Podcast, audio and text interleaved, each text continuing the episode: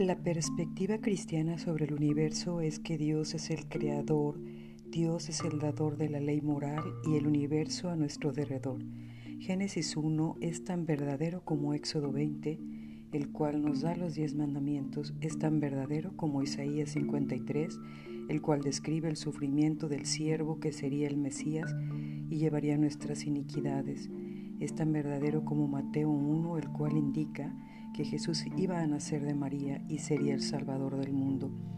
Es tan verdadero como lo es Juan, capítulo 3, el cual dice que debes nacer de nuevo y es tan verdadero como cualquier otra parte de las escrituras.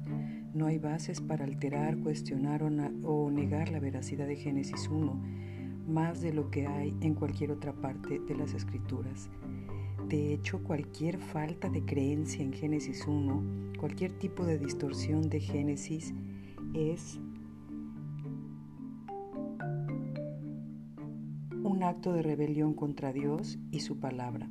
Es algo serio hacer eso porque como cualquier otra rebelión, el que ataca la veracidad de Dios trae sobre sí mismo la amenaza del juicio divino que es Escuche las palabras del último capítulo en la Biblia, Apocalipsis 22, que dice el versículo 18, Yo testifico a todo aquel que oye las palabras de la profecía de este libro, si alguno añadiere a estas cosas, Dios traerá sobre él las plagas que están descritas en este libro, y si alguno quitare de las palabras del libro de esta profecía, Dios quitará su parte del libro de la vida y de la santa ciudad y de las cosas que están escritas en este libro.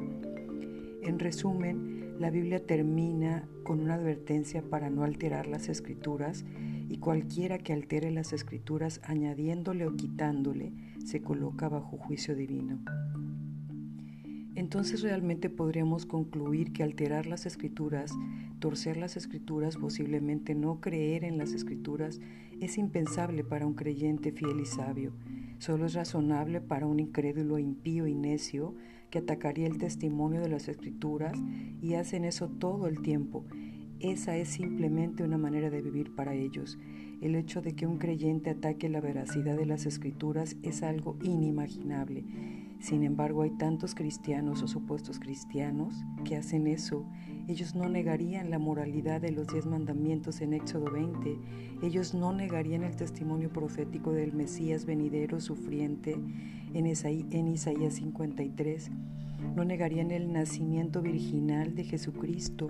No negarían el Evangelio de la gracia y la necesidad del nuevo nacimiento de cada persona.